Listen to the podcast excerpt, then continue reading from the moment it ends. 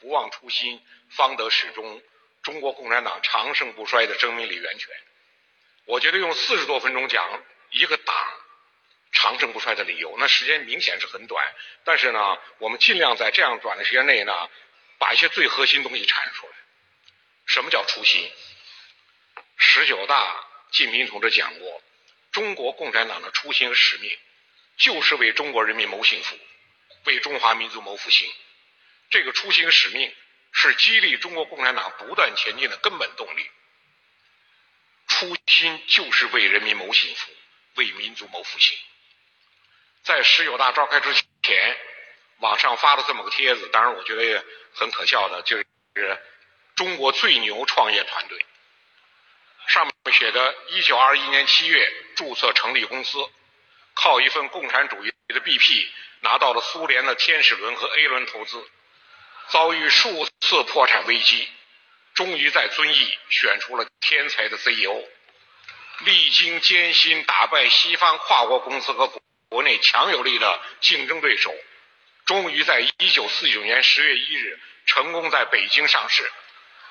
经过96年历届管理层经营，去年全年营收80多万亿，市值近千万亿，全球第二。有望成为全球第一，属于史上最牛的创业团队之一。今天公司举行第十九届董事会，预祝大会圆满成功。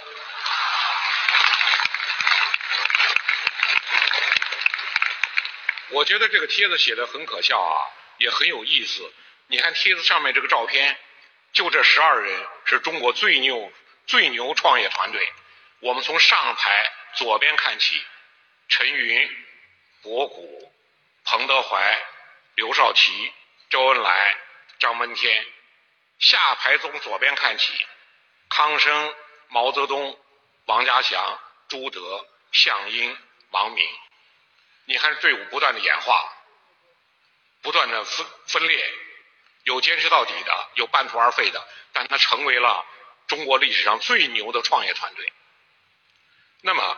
这种描述方法还不仅我们。一九四九年，全国即将获得解放，毛泽东给中共一大代表李达去了封信。当时李达在南方，因为这个信要穿过穿过国统区到南方，毛泽东怕这个信被别人识破，就用了些暗语，用的语言跟这个一样。毛泽东致李达的公函写：“吾兄系本公司发起人之一。”现公司生意兴隆，望速来参与经营。大家看，这历史上惊人的相似。当然，我们在讲的这十二个人，就中国历史上最牛创业团队的时候呢，我觉得今天咱们再讲另外十二个人。从努尔哈赤到宣统，也是十二个人。他们曾经也是中国历史上。挺牛的创业团队，就是按照台湾百洋人讲的呀，清王朝将近三分之二的皇帝都很能干，了解并努力完成他们的责任，三分之一的也属于中等才智，像明王朝那样一连串草包恶棍型君主，清王朝一个也没有，中国还没有一个王朝出现过这么多具有很强能力而又很辛勤工作的帝王。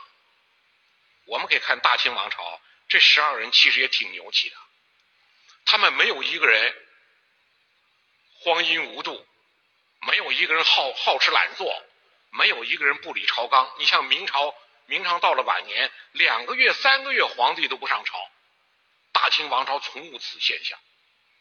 前不久一位领导同志在跟我讲一讲了，你看清王朝宦官专政，内戚专权，外臣尾大不掉。这些封建社会的通病，清王朝一个都没有，治理的不错。但是为什么这十二个人没有成为中国历史上最牛创业团队，而成为了耻辱柱上的这样一批人呢？为什么从康雍乾盛世到道咸同光衰世如此之快？中间就隔了一个嘉庆。你说我们按照王朝的规律，君子之泽五世而斩，就是。第一届人开机创业，第二代人呢小心谨慎，第三代就有点懈怠了。第四代、第五代不理朝纲了，荒淫无度了，最后王朝崩塌，所以叫君子之泽，五世而斩。为什么从康雍乾盛世到道咸同光衰世就隔了一个嘉庆？很快就衰败了。你说帝王的品质出问题了吗？道光穿过带补丁的裤子，用打卤面招待太监，给皇后过生日。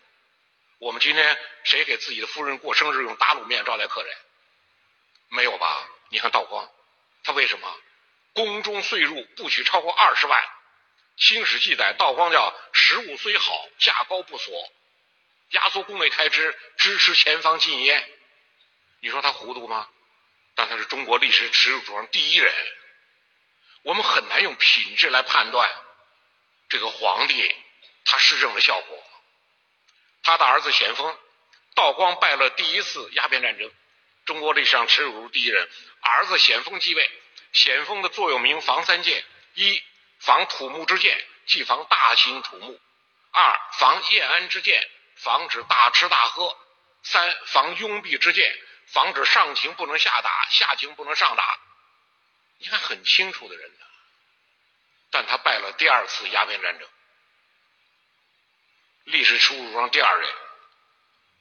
同志支持曾国藩。左宗棠、李鸿章发起洋务自强，光绪支持康有为、梁启超发起戊戌维新，搞君主立宪，就皇帝都要受宪法的管束。光绪皇帝支持，你说他们糊涂吗？最后为什么一败涂地？他们也曾经斗争过。一八一八四一年一月，道光皇帝对英国宣战。一八六零年九月。咸丰皇帝对英法宣战，一八一八九四年八月，光绪皇帝对日本宣战，一九零零年六月，慈禧对诸国宣战，一个败的比一个惨，为了什么？没有奋斗过吗？一八六零年八月，英法联军前卫七百，由北塘、内港向新河前进，曾格林信、蒙古铁骑是大清王朝最强悍的作战力量。以蒙古铁骑三千向敌突击，受炮火集中射击，几乎全军覆灭。最后归队者仅七人。没有奋斗过吗？奋斗过，浴血奋斗过。但当时面临的局面，李鸿章讲了一句话：三千年未有之变局，三千年未有之强敌，再也不是北方的少数民族对中原的入侵。再也不是落后的生产力、落后的生产关系对中原的统治，而是一种先进的生产力、先进的生产关系、资本主义体制对封建体制的入侵。所以李鸿章总结：三千年未有之变局，三千年未有之强敌。所以这十二人创业团队，你从他个人品质上有很难找到失败的基因，是他们面临大事太大了，面临这个大事。无动于衷，不思变革，最后满盘皆输。马克思讲，一个人口几乎占人类三分之一的幅员广大的帝国，不顾时势，仍然安于现状。由于被强力的排斥于世界联系的体系之外，而孤立无依，因此竭力以天朝尽善尽美的幻想来欺骗自己。这样一个帝国，终于要在这样一次殊死的决斗中死去。